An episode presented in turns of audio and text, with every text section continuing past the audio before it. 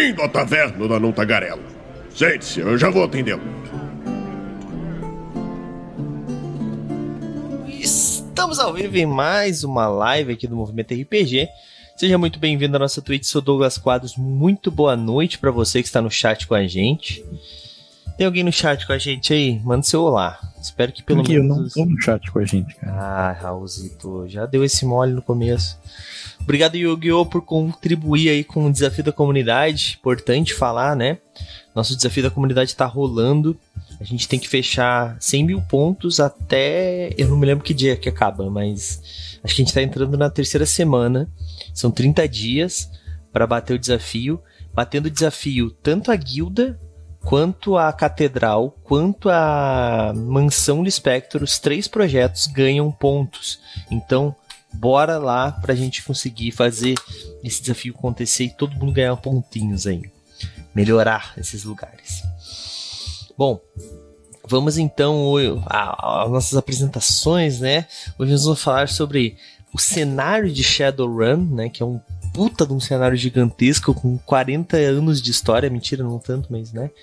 É, e para isso eu trouxe o James, né, que é o responsável aqui pelo aqui no movimento RPG pelos é, pelas coisas da New Order, coisas da New Order é foda, né, pelos livros da New Order e também é um apaixonado por Shadowrun, tanto que ele roubou o meu livro e isso não é uma brincadeira, é uma realidade, né. Uh, James, dá um oi pro pessoal aí, cara. E aí, pessoal, isso é mentira, eu não roubei. Tá? Eu peguei pra mim. 10 horas da manhã na minha casa. Olha só, vê se pode de um Era sábado. Uns... De um sábado. Você é imperdoável. Não... Imperdoável. Ó, e a primeira edição, só pra mudar um pouco de assunto, a primeira edição de Shadowrun foi em 1989. Nossa tá? senhora! Então, eu vou abrir a calculadora, porque eu não tenho cabeça pra isso. 1989 pra agora. São 34. alguns anos. Quanto? 34. 34 anos, muito bom. Parabéns, Raulzito. Eu confirmei só por. Quase 40, hein? Olha aí, olha aí. 34 anos de Shadowrun. É. E, aproveitando aqui também a nova expertise, né, de um apaixonado pelo cenário cyberpunk, mas que até pouco tempo atrás não manjava tanto de Shadowrun, mas agora mudou tudo, tudo, tudo, tudo, tudo, né, Sr. Castas? Conta pra gente, já fala um pouquinho lá do projeto que tá rolando na, na, nos agregadores de podcast. É, desde que conheci algumas obras aí, Cyberpunk, me apaixonei em definitivo. Neuromancer, que tem um quimera de aventuras aqui no, no movimento RPG. Cyberpunk, o jogo em si, não só o gênero. E Shadowrun é monstro de bom, não conhecia de fato. Fiquei com aquele preconceito que eu acho que em algum momento a gente vai falar sobre diferenças, né, de de Shadowrun e assim, ah, tem elfo? Que loucura, como é que pode? Tem anão? Tá doido? Mas eu tinha conhecido o Shadowrun do SNES, não tinha visto RPG. E agora, tanto é, né? Tamanha paixão, que tem um audiodrama de Shadowrun rolando. Depois eu vou deixar o link pro, pro, pro Douglas divulgar. Um audiodrama de Shadowrun feito em parceria com a editora New Order. E olha, eu acho que tá bacanoso. Acho que tá bacanoso. Vai engrenar ainda mais no segundo episódio. É isso. Olha aí, sem spoiler, que eu tô acompanhando, hein? Bom, e a gente trouxe o Raul pra completar a vaga, né? A gente precisava uhum. sempre ter pelo menos dois calvos dentro do movimento. O James ainda não chegou lá, mas tá chegando. Olha ali, ó. Não, mas o calvo é do lado, né? Não é atrás. O Raul também tem rabo de cavalo. não, não, não, mas aqui também é bem cheinho. Aham, tá bom. Ó, o meu essas, rabo. Essas entradas. Eu não quero ver o teu rabo, cara. Vamos começar Pô, logo velho. esse papo. Bom, eu, eu, eu só queria dizer que eu tô aqui. Só queria dizer que eu tô aqui para lembrar que todo o cenário cyberpunk é fundamentalmente anticapitalista. Então... é claro que o Raul ia falar isso. é, Esse é o meu é, papel hoje. Mas é realidade, né? Não é uma, uma zoeira, é uma realidade. Uhum. Uh, Bom, mas vamos falar então de Shadowrun, cenário de Shadowrun mais especificamente. Douglas, mas por que, vocês não vão falar de sistema? Calma, gente. Um dia a gente vai falar de sistema de Shadowrun, que também é bem específico, é bem diferente. É, né, a gente vai separar em umas três semanas seguidas pra gente fazer um parte 1, parte 2, parte 3, pra gente falar da criação de personagens, pelo menos de um personagem, né? E daí depois a gente usa o resto do ano para falar sobre o sistema. Brincadeira, a gente não é tão complexo assim, principalmente o sexto mundo. Mas Vamos começar por aí, cara. Sexto Mundo. O que tá acontecendo? Cada ano sai, cada, cada ano sai uma edição nova de Shadowrun. James, tu que tá por dentro das linhas e? editoriais aí, que antes era um fanático pela quinta edição e agora pelo sexto mundo. Que que tá, como é que funciona as edições de Shadowrun? Tu que falou que a primeira é de 89 Cara, eu, eu ainda não largo a quinta edição. Não, então me devolve o meu edição sexto foi a, não, a quinta edição foi o a, meu, meu primeiro contato com Shadowrun. Mora no meu coração, tá ligado? Então, tipo, é que nem o pessoal que joga até hoje AD&D, tá ligado? tem sentido. Tem outros, tem N outras versões e tal. Mas o cara se apega. então é, é mais nisso aí. Mas não é todo ano, cara, porque o quinta edição é de 2021, se eu não me engano. Se eu não me engano, de 2021. E o Sexto Mundo saiu. Não, é de 2020, uhum. o Quinto Mundo. E o de, do, e o de 2022 que saiu foi o sexto. Mas, mas, o quinto, o quinta edição não é quinto mundo, né? O sexto mundo não, que veio com quinta esse edição, nome. Isso, quinta edição é o quinta edição. É de 2075. Shadowrun quinta edição se passa no ano de 2075. Tá. O Shadowrun sexta edição é 2080, sexto mundo é 2080. Entendi. E daí ali no sexto mundo ele começa a ter uma fragmentação do, do quinto mundo e começa a ter algumas divergências do texto do sexto mundo, do quinto, da quinta edição. Tá, né? é, é, aí que eu queria chegar. Porque o cenário de Shadowrun, ele é a Terra. Poucas pessoas Isso. têm uma noção completa disso, né? Mas o cenário de Shadowrun, ele se passa na Terra né?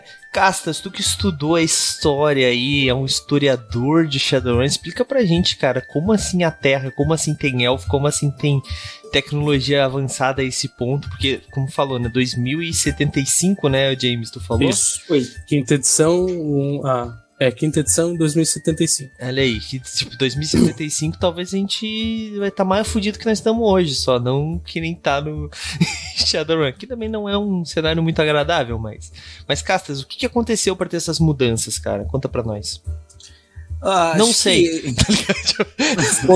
Que... não, eu só ia dizer que, sei lá, a gente precisa de uma hora para abordar só um pouco de cada. cada Faz um resumão aí para nós. Vou fazer assim, é importante a gente pensar, né? Apesar a crítica levantada aí pelo Raulzito é muito real. É, a gente tem em Shadowrun uma realidade onde as megacorporações começam a nascer e a ter poderes semelhantes às grandes nações, ou seja, as, as empresas ficam tão poderosas financeiramente, economicamente falando, que elas começam a ter os mesmos direitos que as nações têm. Primeiro, de ter um exército privado, então uma segurança que tem direitos especiais, assim como as nações. A gente começa a ver que as, as nações vão ficando não só mais pobres, mas elas vão ficando num nível né, inferior em relação a essas, essas megacorporações, porque as megacorporações elas vão para fora, inclusive. Elas vão fazer sede, bases em outros, filiais em outros países.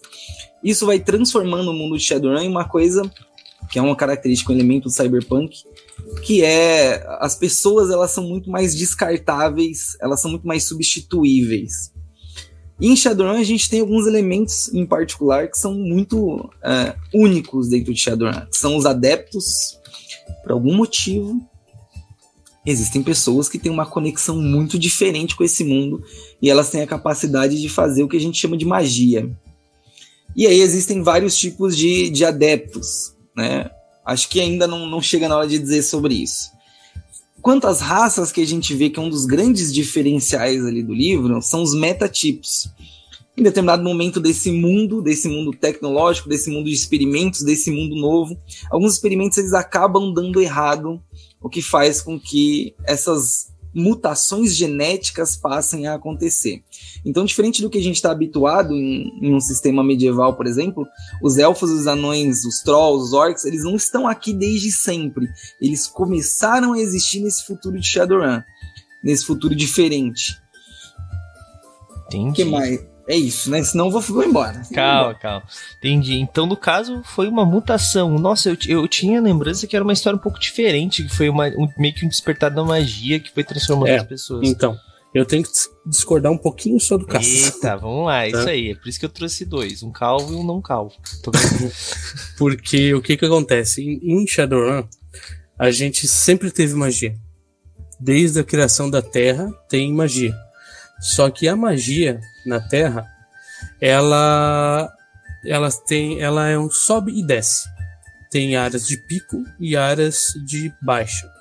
Então, por exemplo, todas aquelas histórias de cavaleiros medievais lutando com dragões e matando outras raças, matando trolls, uh, com, com orcs, com, com anões, com gnomos, os anões ferreiros e tal, não sei o que, é verdade. Então, porém, aquela foi um alto da magia. E a magia logo depois disso foi caindo até que não, não existia mais nada relacionado à magia. E o como é que ficou? A gente desacreditou na magia. E a magia virou lenda. Ela virou superstição. Ela virou uma história para crianças. E o que, que aconteceu agora em Shadowrun, na quarta edição, se eu não me engano? Na quarta edição, a magia desperta novamente. E com o despertar da magia, com um dragão sobrevoando e tudo mais,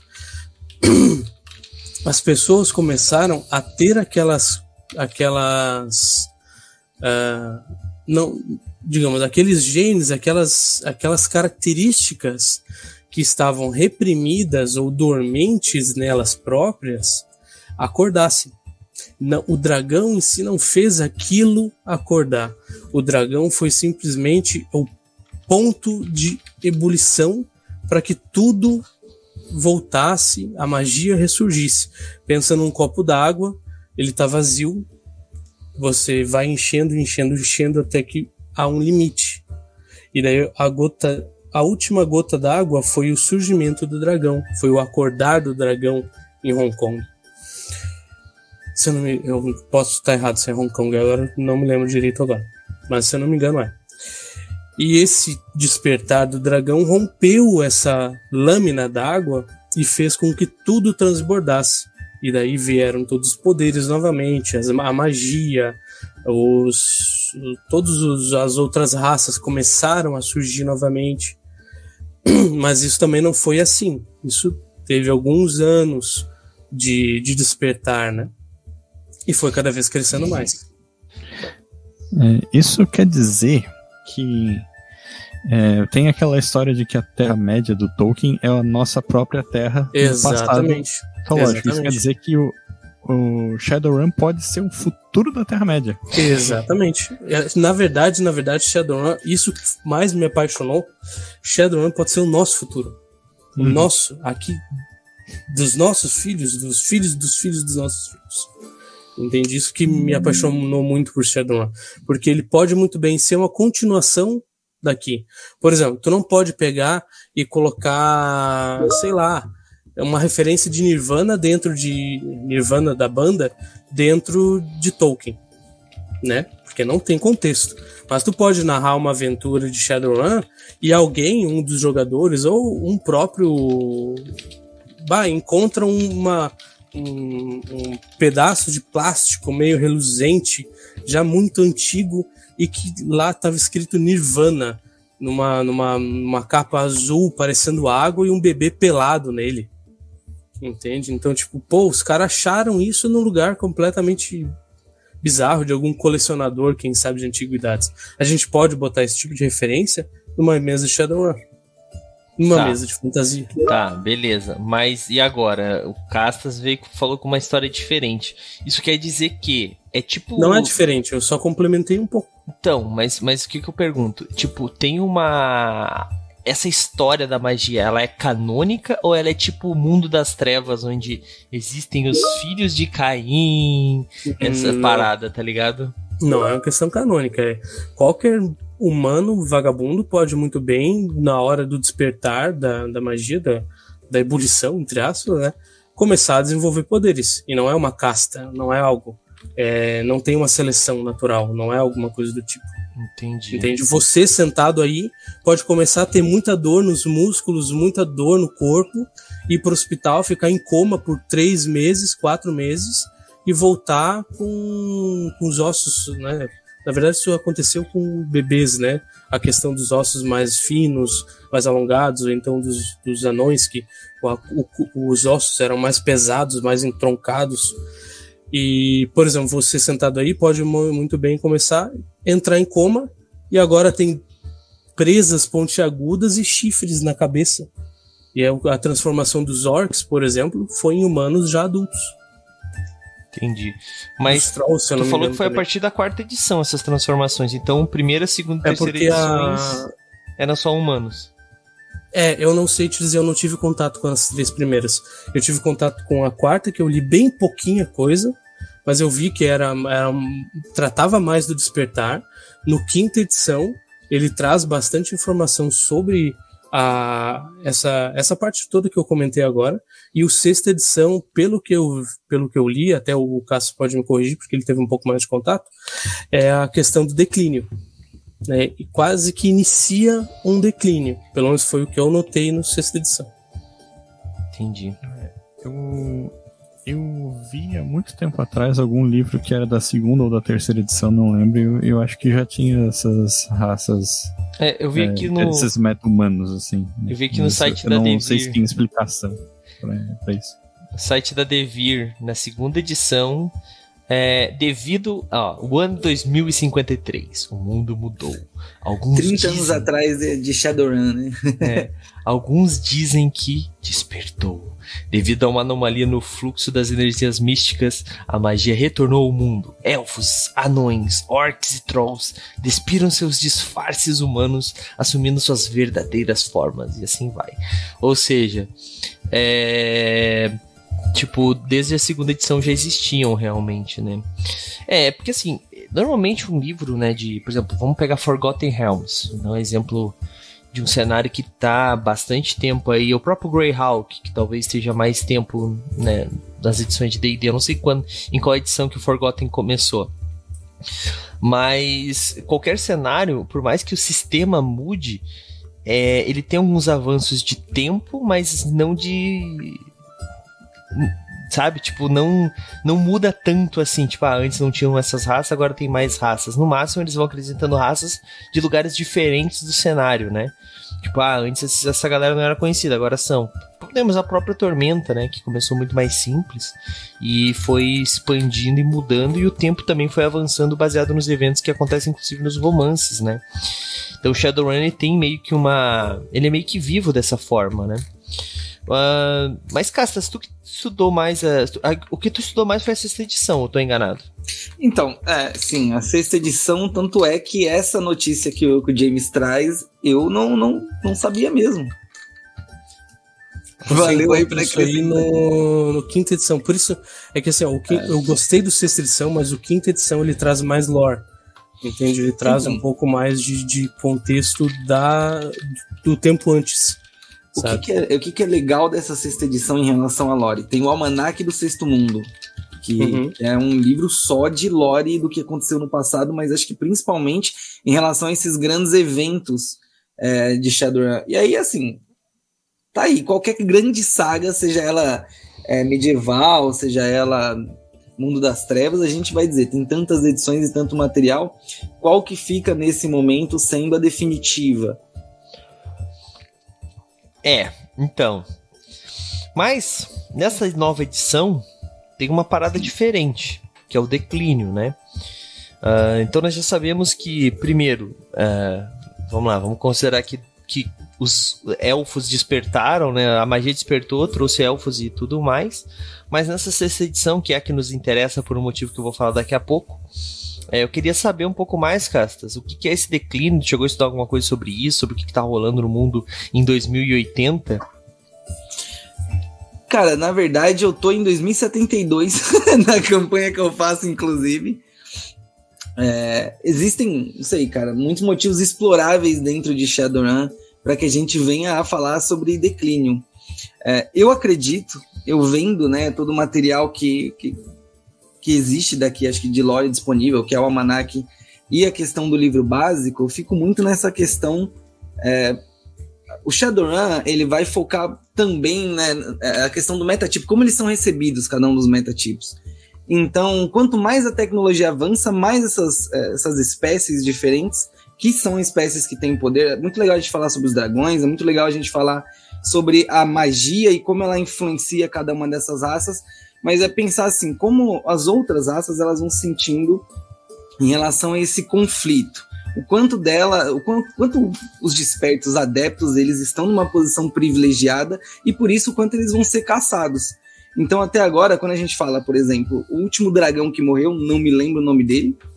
Você lembra, James? Hum, de cabeça não. Posso pegar o livro aqui para dar uma olhada, mas de cabeça Vai lá. não. Né? O último dragão que morreu, ele demonstra com a queda dele, né, com a morte dele, um bonito livro ele demonstra com a queda dele que alguma coisa nas estruturas de poder ela tá mudando. Tanto é que outros dragões poderosos, que é o caso do Lofir, provavelmente o dragão mais famoso do, do sistema, né? Que é o, o CEO da Cider Club, ele começa a ter estratégias diferentes para poder, inclusive, abafar essas informações, para subjugar as pessoas que agora acreditam que os dragões podem ser vencidos. E dentro de Shadowrun isso não faz tanto sentido. Os dragões foram criados para ser praticamente invencíveis. E como todo bom cyberpunk, você até pode vencer um dragão, mas morrendo no processo.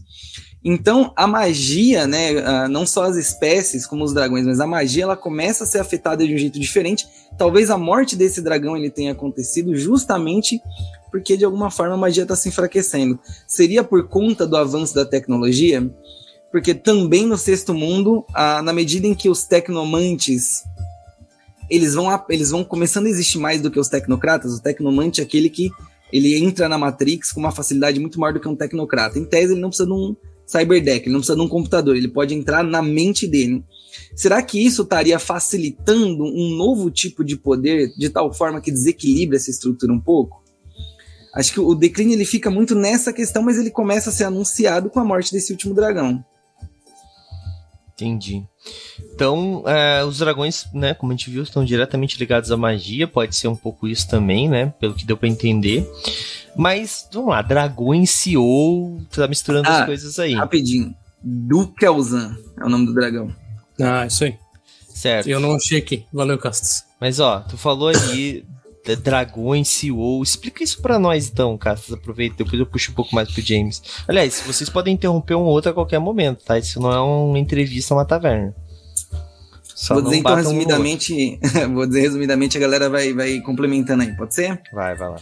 Os dragões são criaturas muito antigas, como o James disse, né? Eles em tese podem estar aí há muitos milênios, assim, podem fazer parte de uma parte da história perdida, da história humana. Isso significa que eles acumularam ao longo dessa época riquezas inimagináveis e incontáveis. Mas não só isso, dragões são criaturas mágicas por sua essência e por sua natureza, o que significa que além da questão do poder econômico, eles têm poder bruto. E aí, esses dragões, eles, eles começam a, a, assim, né, por ser muito poderosos, por ter um poderio, por acumular riquezas, eles vão começando a perceber que eles, é deles, um certo domínio dessa, desse mundo, e eles vão mexendo os pauzinhos deles, em vez de se colocar na cena, em vez de se colocar em risco, em vez de se colocar em determinado uma determinada situação, eles vão contatando outras pessoas, seja por promessas de riqueza, promessas de poder, de status, para que elas operem nesse mundo. E com o tempo, as megacorporações são tão megacorporações, perdão, são tão determinantes que eles começam a assumir posições existem os dragões que assumem as posições na, nas megacorporações, como é o caso do Lawfir assumindo a Cider Crump, a segunda maior megacorporação do sexto mundo. Existem outros dragões que ficam nos bastidores, que eles não querem ser, né, dar cara a tapa. E bora aí nisso. Entendi. E, e olha o, o, subtexto disso, né? O, o, dragão, ele é o quê? É o capitalista. Para de, não, para, de, para, para. Não existe esse negócio de um CEO que manda em tudo e viaja de foguete por aí. Não existe isso. Na real, a, que, que o Raul interfere em eleição, né? Da não, questão do, do capitalismo, é, Shadowrun todo ele é baseado puramente em capitalismo, né? Então, a questão do. Só que também tem muita abordagem de que Pra, no, a, a, quinta edição é um, é um livro muito uh, com a leitura direcionada, porque não é alguém que narra uma história, como por exemplo a gente está acostumado a, a, a ler em muitos livros de RPG e tal que o sexta edição também tem isso, né? não só focando na quinta edição, sexta edição também tem isso. Mas o Shadowrun em si, então, ele não é um RPG em que, por exemplo, você vai ler e vai ler um texto de alguém te dizendo, não, uh, em, aconteceu isso, isso, isso, isso, isso em tal lugar, tal, tal, tal coisa, tal, não sei o que. Não. É basicamente assim, caralho, eu estava lá, comigo aconteceu tal coisa, me falaram isso aqui e eu tô reportando para ti isso. Tenta não fazer igual e assim, ó, em hipótese em alguma, em nenhum dos casos, nunca, nunca faça acordos com o dragão. Então, tipo assim, é uma narrativa quase que em primeira pessoa para o leitor. É como você lê um, um e-mail, um diário que alguém escreveu para te passar informações. E a maioria dessas informações são contra capitalismo. O, o livro inteiro, todo o sistema, tudo é capitalista. Uhum. Tu distribui é... pontos para ter ou não riqueza, né? E tu ter ou não riqueza te traz ou não benefícios. E tu precisar, por exemplo, que, nem, do que eu adoro abordar em Shadowrun, é, às vezes a gente, mestre, tem dificuldade em começar uma campanha para achar um plot. Né? O porquê que a porcaria dos meus jogadores vão fazer o que eu quero? Em Shadowrun é simplesmente porque eles estão com fome. Não, tem dinheiro. ah, eu fiz um personagem que é foda, ricão. Cara, de algo, por algum motivo, tu precisa desse montante a mais. Esse dinheiro que tu pegou, que tu tem, veio de um agiota. O cara tá no teu pé.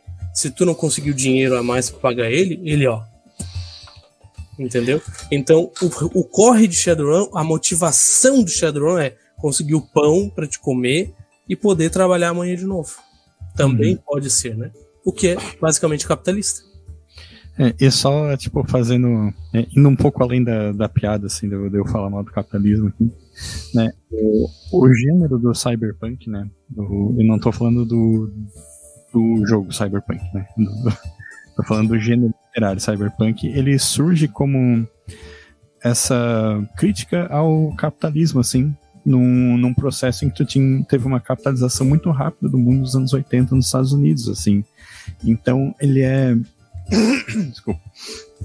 Ele é meio que um, um, uma projeção exagerada de para onde o mundo ultracapitalizado estava se direcionando, né? Isso começa lá no, na gênese do gênero com o Neuromancer, né? Uhum.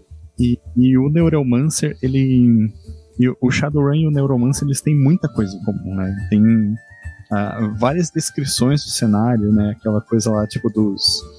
É, eu esqueci o nome agora, mas aquelas máquinas que, que os personagens usam para projetar o, o, avatar na, na rede, né? Uhum. A cadeira lá, né?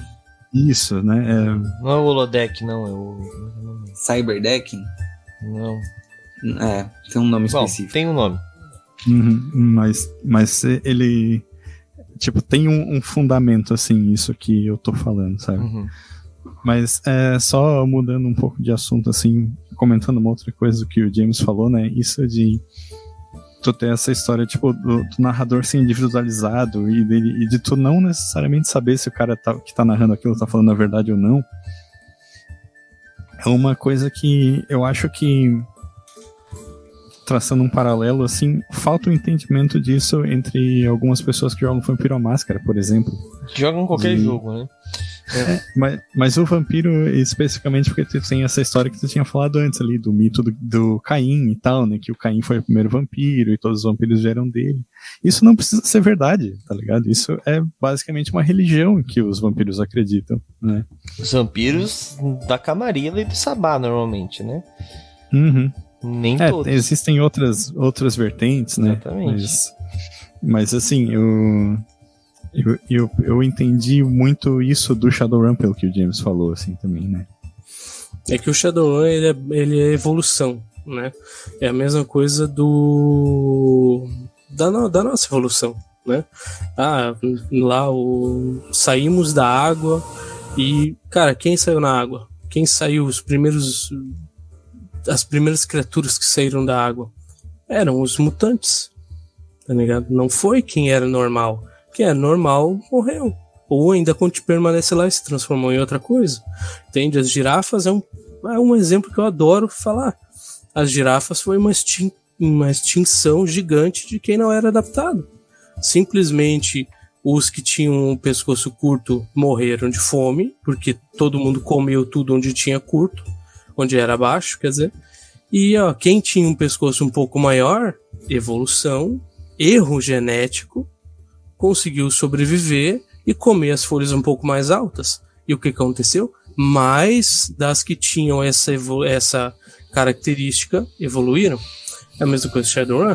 Shadowrun, só que a diferença é que tem os altos e baixos, mas é basicamente evolução. Entende? Então, por exemplo, não é que nem, o, que nem a ideia que o Douglas falou que ah, vem de um ser primordial. Não é. Entende? São várias, vários locais que tiveram essas evoluções, foi surgindo raças diferentes, de mutações diferentes, baseadas também no, no toque com o arcano, com o astral, né? Com a magia. E, e isso foi uh, divergindo, diferenciando, só que daí depois acabou que a magia sumiu. E todas aquelas características, elas sumiram, elas adormeceram, né, e foram entrando em recesso. É, então, é, eu, eu, acho que tu me entendeu errado. Eu fiz a comparação com Caim, mas era mais para dizer que é tipo, pode ser uma lenda, entendeu? Não que ah, tá. não quis dizer que veio todo mundo de um ser primordial. Ah, tá, mas, tá, entendi. Mas aí, ó, nós já falamos alguns elementos importantes, né? Hoje eu tô tentando abordar mais aspectos do jogo.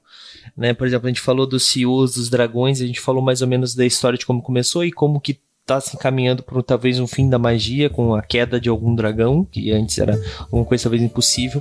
Mas tem muitos outros aspectos, né? A gente nem começou a falar sobre a tecnologia, a gente falou um pouquinho sobre o holodeck.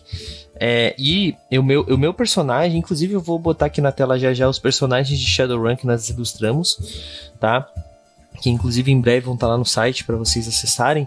Mas o meu personagem, eu fiz um fusor, é isso, né, James? É o fusor, né? Isso fusor, ele é, uma, é um conceito muito legal que ele é uma pessoa que ele consegue não só ele é um bom, não é tipo um mecânico, é muito mais do que isso, ele literalmente ele entra na máquina, então ele consegue se fundir com a máquina e controlar a máquina de uma forma totalmente única, sabe? Então é, é o tipo de coisa que, que é diferente, sabe? Não é simplesmente tu falar assim, ah, agora é cyberpunk, daí tu tem o, o guerreiro, que é um atirador, é, tu tem o mago, que é um hacker.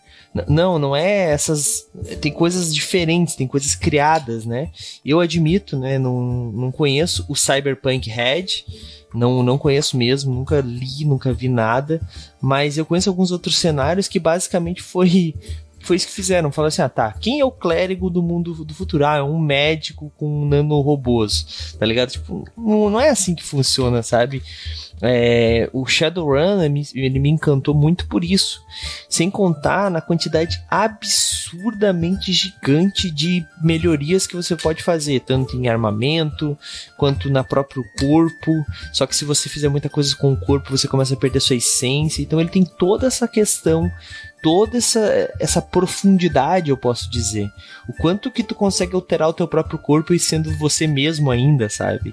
Então, esse tipo de coisa são pensamentos, são, são coisas que o jogo apresenta que me, me cativaram bastante, né?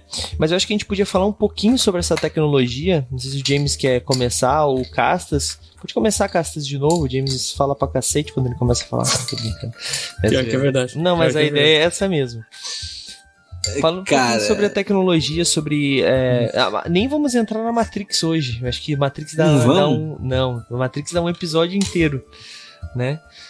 Se for falar da Matrix, tem que falar do Astral também. É. Ah, é foda. Que é, é um dos diferenciais diferenciais, né? Inclusive do Shadowrun, né? O Astral, acho que é único nesse mundo. Mas enfim, né? Um, é difícil você citar Shadowrun hoje para ilustrar uma imagem na cabeça das pessoas sem falar de Cyberpunk, o jogo de videogame. Porque assim, né? Como disse o Douglas, tudo que você for fazer em Shadowrun não vai fazer muito sentido se você for um personagem totalmente inoperante quanto à questão tecnológica. Na verdade, existe a possibilidade de você ter esse defeito, essa desvantagem, mas puta que pariu, eu realmente acho que é a pior desvantagem do jogo, cara. Nada se compara a isso. Então, mesmo quando você é um samurai urbano, que é o cara que vai pegar a espada e vai fatiar os outros no meio, ainda assim você não tem nenhum tipo de, de conexão, pode ser, pode deixar muito, sei lá, assim, meio de lado no jogo. Armamento tecnológico, a gente, itens, equipamentos, a gente vai pensar, existe uma forma de você colocar naquela área, por exemplo, onde seu personagem tá, uma proteção para que as pessoas não possam ouvir o que você está dizendo, não possam acessar o seu cyberdeck, acessar sua mente se for um tecnomante de alguma forma, somente na Matrix, né? Tem uma caralhada de coisa, tipo, ah, tu tem que Porra. ter um, tu tem a tua identidade, que é o sim.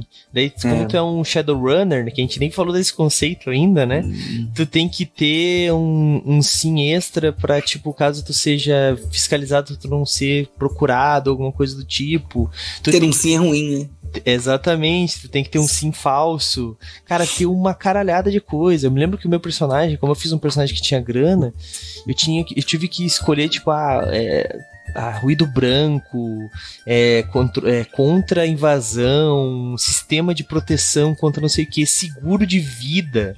Tem todas essas porra, mano, que tu tem que escolher, tá ligado? E tipo, há muita, muitas pessoas reclamam do Shadowrun exatamente por essa gama gigantesca de itens que tem, de melhorias, mas cara, a dica máxima que a gente pode dar para criar um personagem de Shadowrun rápido é seja pobre. Você é vai verdade. escolher meia dúzia de coisa e acabou a ficha. É real, é real. Sabe que tu falou dessa desvantagem de ser ali a tecnologia, né? Quando a gente jogou aqui no Movimento RPG, eu não fiz a minha ficha, uma das fichas prontas que tinha no livro, mas se eu tivesse feito, eu teria botado isso aí, eu acho que tinha a ver com o Só conceito pra do personagem. Encher o né? saco, né? Não, é que cara, você ia penar, cara.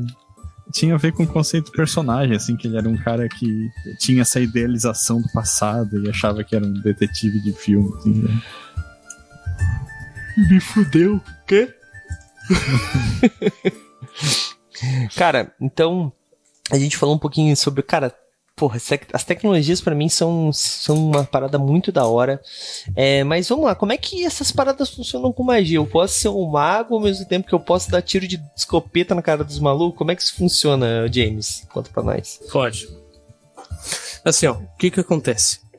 Em Shadowrun a gente tem. Isso não é da sexta edição, não é da quinta edição, enfim, é um conceito de ligação com o arcano, que é a essência.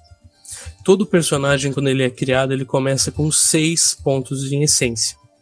Cada conexão que você faz com o, a tecnologia, por exemplo, você tem um, não digo portar, né? Carregar em mãos é, não, é, não é a mesma coisa. Personagem do Raul Cada... na tela cada parte do seu corpo que você retira para colocar uma peça metálica, por exemplo, você vai pegar e vai fazer um corte para colocar um implante ocular.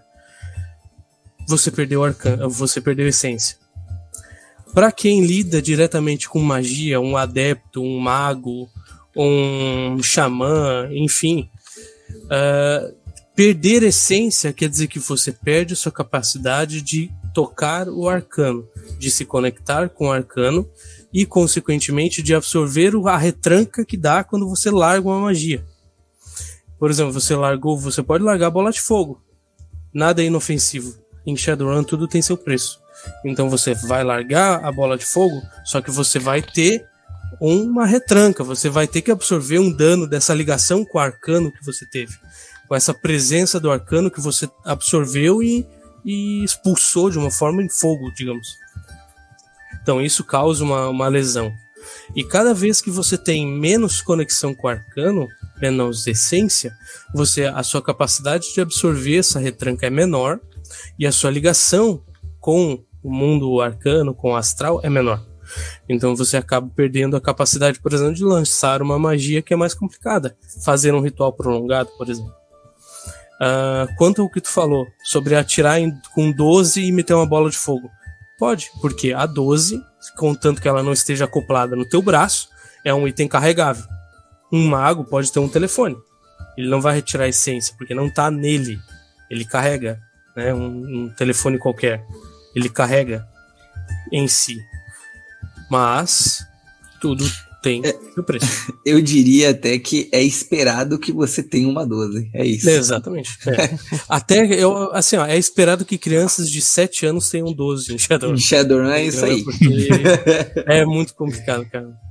Tem, a, tem uma, uma história, agora eu não, eu não lembro, acho que foi na, no próprio livro que conta uma, uma, uma um daquele, daquelas histórias que tem no, no, nos meios de capítulo. Contos mesmo, né? Isso.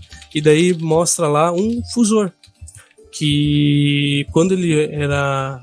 Quando ele era criança ainda, ele viu que ele tinha uma capacidade muito grande em, em engenharia, de, de, criar, e ele criou alguns drones que eles atiravam pregos.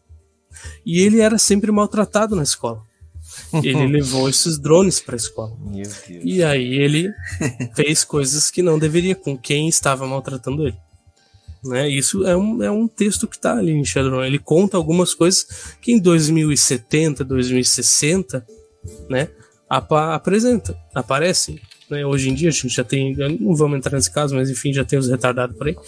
Então, né, a violência no jogo, né? Isso também a gente fala muito, de, não, o cenário é legal e tal, mas tem uma coisa que a gente até às vezes esquece no meio medieval, que é a violência, né? Tipo, a gente fala às vezes de medievalismo como se fosse uma coisa bonita, mas não é, cara. Tipo, a gente joga um jogo onde a gente pega uma espada e sai fatiando orc como se fossem seres inferiores sabe? Tipo, não, não, na verdade, parando pra pensar hoje, a Guilda dos Guardiões está muito mais diplomática do que qualquer outra mesa de RPG que eu já vi.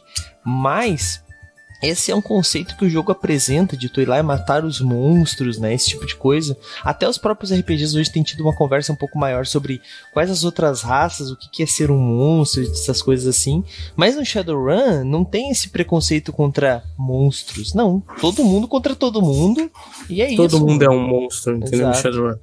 Então, Até tipo... porque os monstros eles vêm dos humanos, né? Exato. São basicamente humanos transformados. Né? É, então, então, tipo assim, tu é um. As pessoas são podres, assim, não tem o fato herói, né? O heroísmo. É. Não existe em Shadowrun. Isso é uma, uhum. um conceito que a, a galera que vem do DD às vezes não pega muito bem, mas quem vem de vampiro daí já pega o outro lado, né? Acho que tem que sair fudendo todo mundo, mas também não é assim. Tu pode ter amigos, tipo, Amigos é a palavra forte, pode ter brothers, né? Mas. Aliados. Aliados, talvez, exato. Então é, é uma questão que, que, que, o próprio cenário apresenta, né? E já que a gente vai estar, tá, infelizmente, quase encerrando o nosso horário, pode falar. Só pegar um gancho aqui para falar, né? Eu tinha falado dessa questão da essência ali, né? Do, de tu perder pontos de essência enquanto, enquanto incorpora tecnologia, né? Que é uma é, é, é uma maneira de tu botar no jogo uma discussão sobre a, o conceito do transhumanismo, né?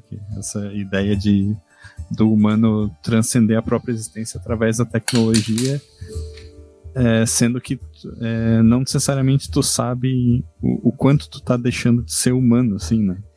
Só que eu, eu acho que no Shadowrun essa, esse conceito ele fica muito interessante justamente por causa dessa ideia dos metatipos, assim, né? Que tu o, conceito de humanidade ele já é mais maleável, assim, né? É uma coisa que me chama bastante atenção no cenário. Né? Com certeza, com certeza. É, mas o que eu ia falar, né, antes eu queria mostrar ali, eu já mostrei um pouquinho, os personagens ficaram irados, parabéns ao nosso ilustrador, o Shadow. Muito bem ilustrados, cara. Cara, verdade. esse é o personagem do Yuri, que é um troll, né? Cara, tipo, sensacional, que é um samurai urbano. Uhum. Esse aqui é o personagem da Jaque, que era uma maga. Era uma maga ela, né? Sim. Saca só. Cara, muito legal. O meu personagem, que era um anão pato. Que era um pato, na verdade, né? Mas era como se fosse um anão. Que ele era um fusor. Eu achei muito legal que ele fez até o detalhe da barba, cara. Olha só. Olha a barbinha ali, ó. Peraí, deixa eu chegar lá. Eu pedi para ele, tipo, como eu sou um anão, ele botou até os esqueminhas da barba, tá ligado? Pode crer. muito da hora. Ficou muito massa. É, e por último, o personagem do Raulzito, que era um orc, né? Que era o, esse conceito do investigador no ar. Tá ali o gravadorzinho. É. É, como, tu lembra como é que era o nome do, do arquétipo dele? De, ele era o mais social, né? Era o Face. Face, isso. É, o Traíra também, né? Leia-se. Eu lembro disso. Ah, é, é, aí que começou a reputação do Raulzito de só jogar com personagem traído, então. É, exato. Bom. Mas já que nós estamos mostrando esses personagens, aproveitando o gancho aí, nós não podemos fugir de um aspecto importante do Shadowrun. De onde vem esse nome? Shadowrun, né?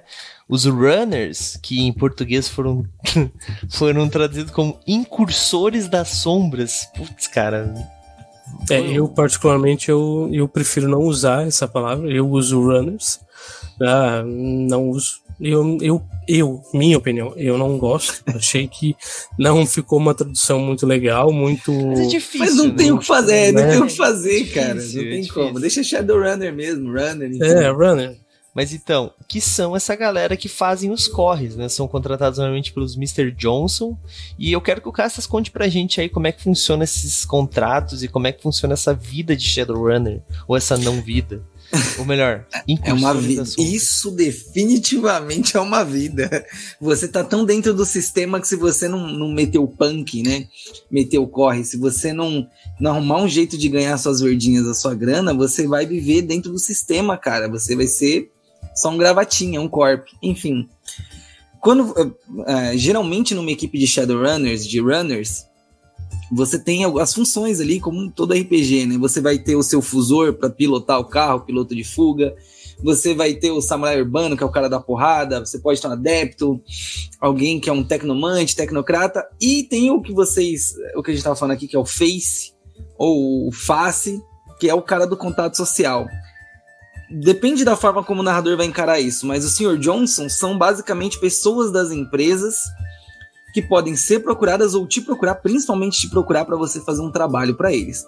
Porque acreditem, Shadowrun critica o hipercapitalismo pra caralho, mas definitivamente não tem como você ganhar dinheiro se você não acabar trabalhando para as megacorporações ou para o governo, o que também é ruim. E aí, o que, que as megacorporações podem te pedir por meio do Sr. Johnson? Podem pedir pra você sabotar uma outra megacorporação, para você assassinar alguém, para você roubar alguma coisa que eles perderam, recuperar alguma coisa que eles perderam. Geralmente, esse Sr. Johnson, ele usa esse, esse codinome justamente para ele manter o anonimato, porque é, dentro do mundo de Shadowrun, dentro desse sexto mundo, quando você começa a ficar conhecido, conhecido demais, todo mundo vai caçar você. Por isso que a gente estava falando que é ruim você ter um sim, uma identidade. É dito, é, uma das frases do Shadowrun que é, é preferível o, anonimato. Um bom Shadowrunner, um Shadowrunner foda, ninguém sabe quem é o cara, onde ele tá. Ele só vai lá e faz o trabalho dele. E é isso. é, é isso aí. É isso aí. Acho que tá bem explicado todos os conceitos. Faltou alguma coisa, James? O que, que tu acha? Cara, faltou. Eu acho que só abordar os dois temas que a gente não vai abordar, né? Matrix questão de astral. Tempo. Exatamente. Porque ambos são reinos diferentes, né? É o reino astral e o reino da Matrix. E que permitem então, dois jogos diferentes, né, cara? É. Em um, em um livro você pode jogar em três lugares diferentes. Você pode jogar na Terra, você pode fazer uma campanha absolutamente dentro da Matrix e uma absolutamente dentro do reino astral. Apesar que o livro em si eu acho que pecou um pouco pela questão do astral, que deixa muito a desejar. Mas isso, pelo menos na quinta edição, tem um, tem um suplemento. Agora, na sexta edição, ainda não foi trazido para o Brasil. Mas vai ser. Vai ser. Daí a gente faz o podcast Deus aqui. Deus. Bom, Ou melhor, né? Algumas pessoas que a gente sabe quem são, Chosen, né? Ô, Manjuba, é pra ti mesmo. Bom, é, Nalésio. Bom, mas, gente, uh, só rapidinho aqui aproveitar esse espaço. Castas, daqui a pouco eu sei que tu tem live. Se tu quiser dar o teu recado final e sair à vontade. Se tu quiser ficar mais um pouco com a gente, não tem problema, tá? A gente vai pra rodada final, porque depois eu queria falar um pouquinho da Paradiso, que é importantíssimo. Mas tu quem sabe, Castas? Cara, eu vou falar isso aí hoje porque o pessoal tá esperando, beleza? Relaxa. Pode ser? Vai lá. Deixei o link para quem quiser dar uma olhada no audiodrama de Shadowrun, feito aí em parceria com a New Order. É, acho que surpresas virão no futuro sobre audiodramas de Shadowrun. É, é isso, assim. Experimentem uma experiência de. Nossa, experimentem uma experiência redundância, né? Experimentem uma coisa diferente ao escutar esse audiodrama, que são esses elementos do, do Shadowrun de uma forma mais profunda. Trilha de Geek RPG, para quem não sabe, é um grupo de pessoas que joga RPG, divulga RPG, fala sobre RPG e sobre a cultura geek, cultura nerd. Tô sempre por aqui no movimento RPG, agora um pouco menos nas lives, eu vou voltar em breve, mas sempre escrevendo pra galera. Você fez surpresa? Você não sabe? Ué! o Douglas fez, oxi. Eu fiz surpresa. Assim. Eu fiz surpresa porque o gato tá aparecendo. Ah, só. E é isso, gente. Vou, inclusive, depois que acabar aqui, vocês estiverem tranquilos, dar um pulo lá na rede vizinha, deixei o link. É, a gente tá fazendo live de um outro jogo, inclusive. É só quando acabar aqui. Qual jogo? Qual jogo? Só pra galera já. Pode falar? Pode, claro. Ah, é, pode, né? Oxi. Ordem Paranormal que a gente tá jogando. Show de bola, olha aí, galera. Sei que vocês curtem, né? Então cheguem lá, assim que sair aqui, acabar aqui, vão, correm, correm para lá, corre para lá. Já entra no link aí, deixa minha aba mutata, mutatinha, e já se inscreve lá também, né? Importante. Please. Castas, é valeu, isso. maninho. Se quiser deixar o link tree ali pra galera conhecer todo o Bom, trabalho da Tríade, fica à vontade e a gente vai tocar aqui. Bom, Fechou. Pera aí, deixa eu só despedir. Valeu, James. Valeu, Raulzito. Um prazer sempre. Valeu. Douglas, ó. Valeu. Valeu, Castas. Bom, é, antes de entrar na rodada final, então, já que a gente tem um pouquinho mais de tempo, vamos falar um pouquinho do projeto da Paradiso, né? Que a gente já está anunciando há algum tempo. Eu não falei muitas coisas ainda sobre, falei algumas coisinhas apenas, né? Mas para quem é patrono e tá aí no chat, fica a dica. Essa semana eu devo lançar lá no grupo do patronato, no grupo geral do patronato, o convite para aqueles que que tem a possibilidade de ter um segundo personagem. É, para quem tem de ter o terceiro personagem já, inclusive. Uh, os cenários que nós vamos ter, né? Nós já liberamos aí a Vila de MRPG para vocês terem um personagem lá. Muita gente já tem personagem lá. Uh, a Mansão Spectre já tem gente com personagem na Mansão Spectre, então esse é o seu segundo personagem. Uh, e o terceiro personagem, a terceira a terceira campanha seria a Catedral de Santo Bruxo, que é uma campanha em Mundo das Trevas, né? E agora nós vamos ter a Paradise, que é uma campanha em Shadowrun Sexto Mundo. James, quer falar um pouquinho? É, acho que tudo que a gente falar é o spoiler da primeira campanha, né? Exatamente. Bom. Porque a própria criação vai ser na live. Então. Exatamente. Então, então assim, o que importa é.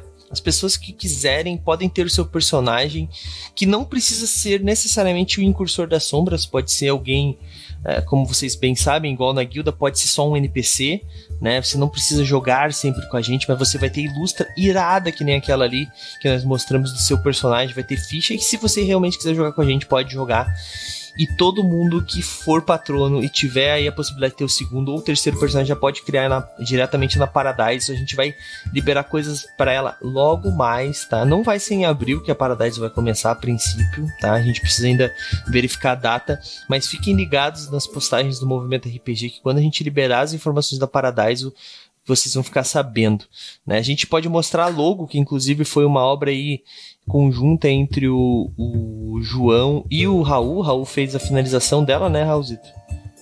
Não, essa aí eu fiz é, toda. Ah, essa tu fez toda?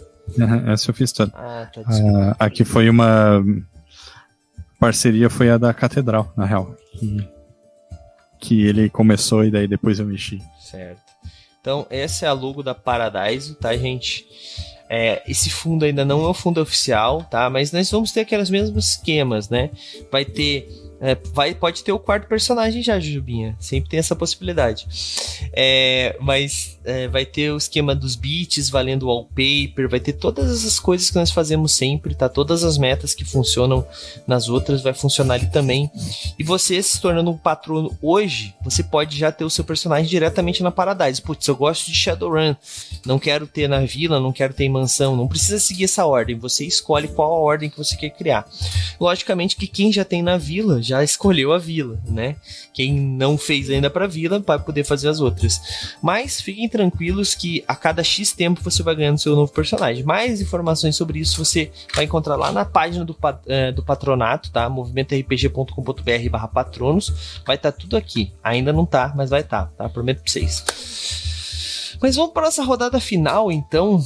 Raulzito e James. Aí, Raul, como sempre, vou deixar contigo a rodada final. Alguma última pergunta pro James? Alguma sugestão para quem vai jogar Shadowrun Sexto Mundo? Alguma crítica ao capitalismo velada aí na forma de pergunta? Fica à vontade.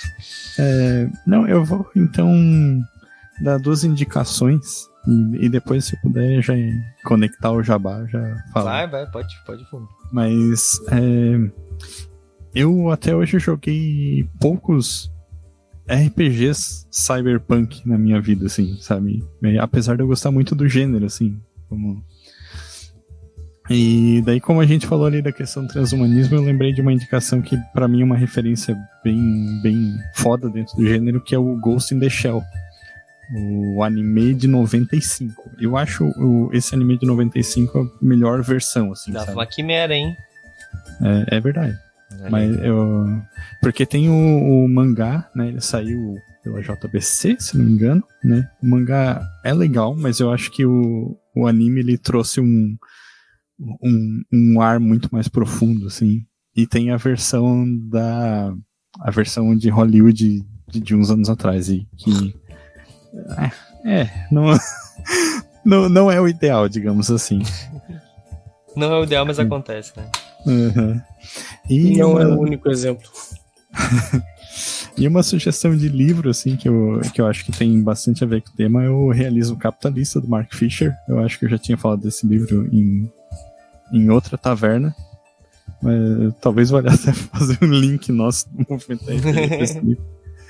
Mas que ele traz essa visão do, do Mark Fisher de como é difícil tu é, escapar do capitalismo, assim, né?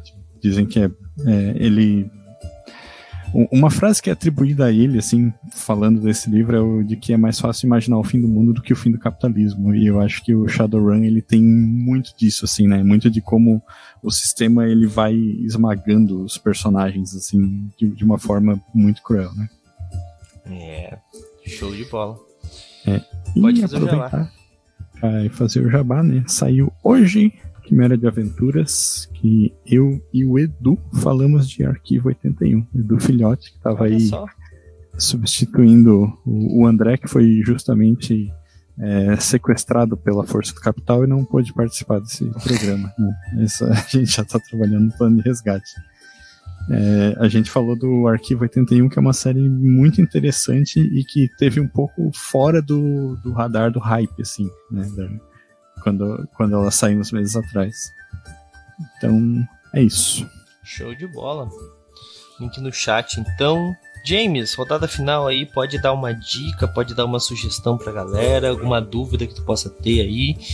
Não faz sentido, porque tu que é o especialista, mas tudo bem.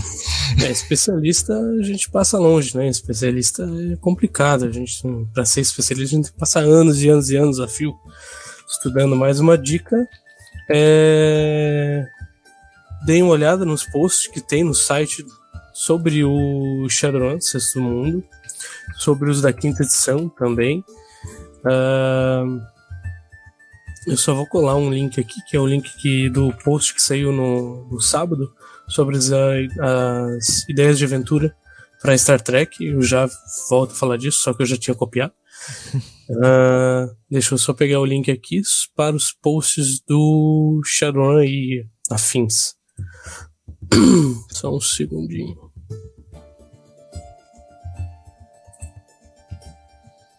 Aqui.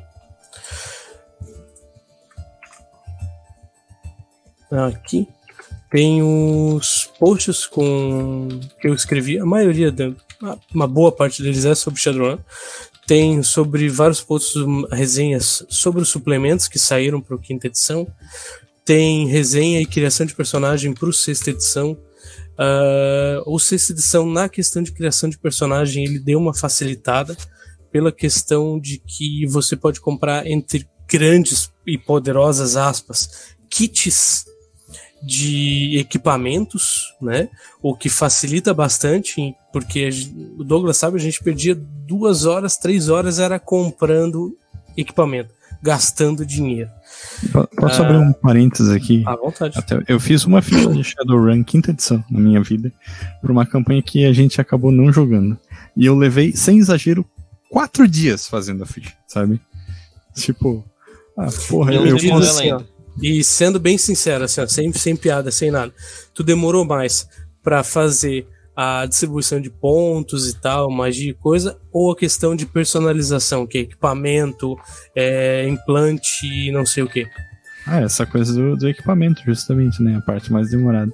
Mas eu, eu, demorei também porque eu não entendia nada do sistema, então eu dei uma boa lida, assim. Sim, né, sim, sim. Personagem tal. Se tivesse sim. visto o guia de criação de Shadowlands antes de lançar, ia ser bem mais rápido. Só, só o James achar um tempo na agenda dele. É, pois é. Mas, assim, a, o sexta edição ele deu uma facilitada, ele mudou alguma, algumas regrinhas pequenas ali.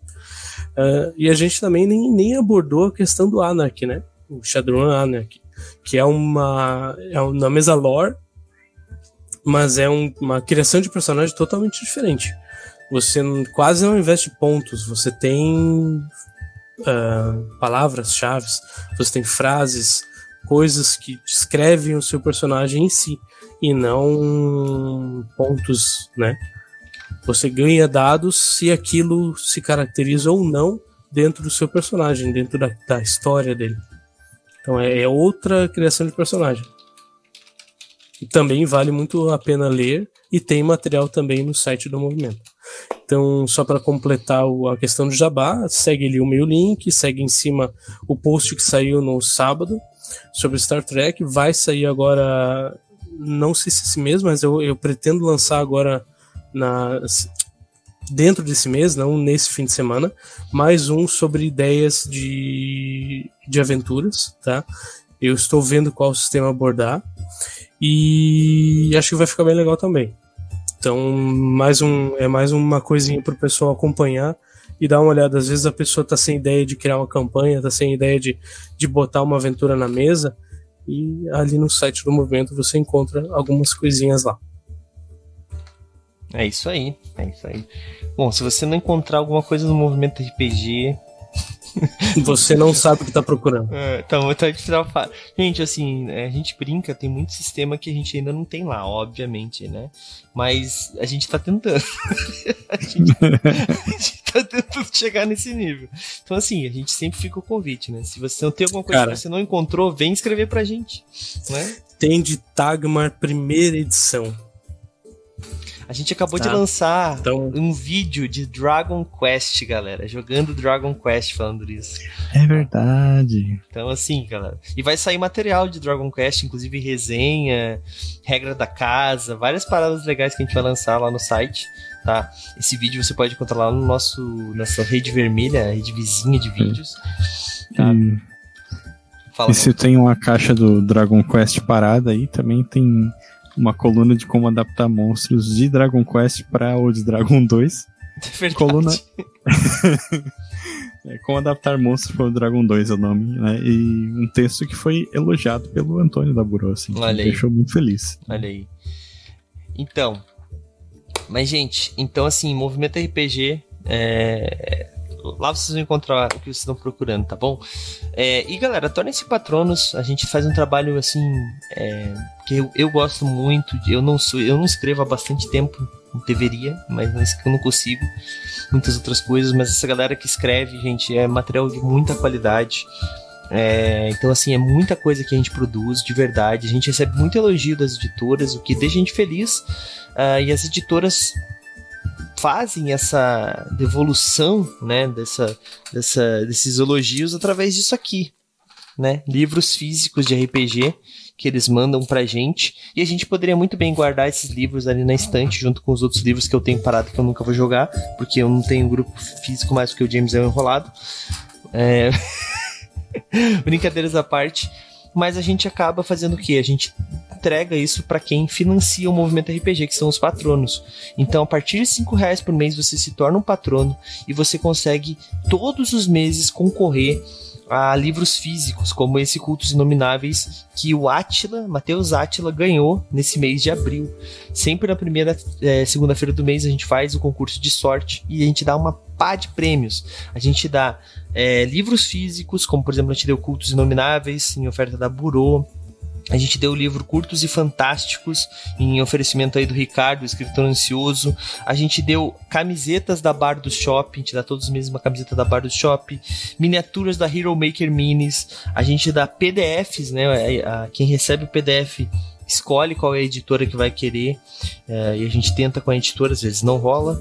Uh, o kit de, de aventureiro, né, que ou pode ser o kit de investigador, você vai escolher lá do pessoal da loja Necromante e além de outras coisas, como por exemplo aventuras que a gente faz, tem uma, um monte de coisa, gente. Os prêmios são vários e é só você participar. É cinco reais por mês e se você não ganhar, você continua concorrendo com aquela chave que você tem. Então ela é cumulativa, sabe? Não tem como ser ruim. E é claro, né? Isso é mais um bônus porque você está ajudando o movimento RPG a continuar crescendo e fazendo esse, esse, essa pá de coisas. Sejam patronos, como diz o Jujubim aí. Tenho certeza que é uma das pessoas, é uma das patronas que está com a gente há bastante tempo, né? Então, sigam o que ela tá falando aí. E deixei o link no chat, galera. E a gente vai encerrando mais essa taverna do Anão Tagarela. Eu espero que vocês tenham se divertido, que vocês tenham gostado. E agora fiquem. Aliás, calendário. Poxa, quase que eu esqueço do calendário. Importante. Amanhã nós temos Catedral do Santo Bruxo, né, Raulzito? Isso aí. Amanhã, a partir das nove da noite, eu, Raul, Jaque, Yuri e João. João. O João estaremos é, no, na cidade de Serração, que já está com um mapa em construção. Mapa, obra de Dan Ramos, tá bom? E Serração. Aí sim. Serração é uma outra, uma outra uma, é uma outra parada à parte que nós vamos apresentar aí, né? Então, assim, galera, tem muita coisa acontecendo e amanhã, a partir das nove da noite, é bom você vir para saber o que, que vai rolar, tá bom? Quarta-feira nós temos Guilda dos Guardiões, estamos jogando em Nessus RPG, que é um cenário sensacional de robôs é, no faroeste. Então é, cara, muito legal. E sexta-feira nós temos é, Abdução. O James está narrando pra gente aí Abdução. A terceira Deixei o link do canal no YouTube de todas as da primeira e da segunda temporada que já estão lá para vocês conferirem, se atualizarem e acompanharem a gente na sexta-feira. Olha aí, olha aí. Show de bola. Bom, então é isso, galera. Queria agradecer a presença de todos vocês que estavam aí no chat. Não se esqueçam de seguir a gente, tá? É importante seguir, pelo menos, no mínimo seguir a gente. E se você já segue e puder, se inscreve, galera. A gente dá também um livro por mês para quem se inscreve no nosso canal. Então inscreva-se no nosso canal e concorram todos os meses a livros também. Então é muita, muita forma de ganhar, gente, coisa aí. Então é isso, galera. Vou mandar vocês para algum lugar que eu jogando RPG. Cheguem lá e falam que vieram no movimento. Valeu, falou! E aí, você gostou? Acesse todas as segundas às 20 horas twitch.tv barra mrpgoficial.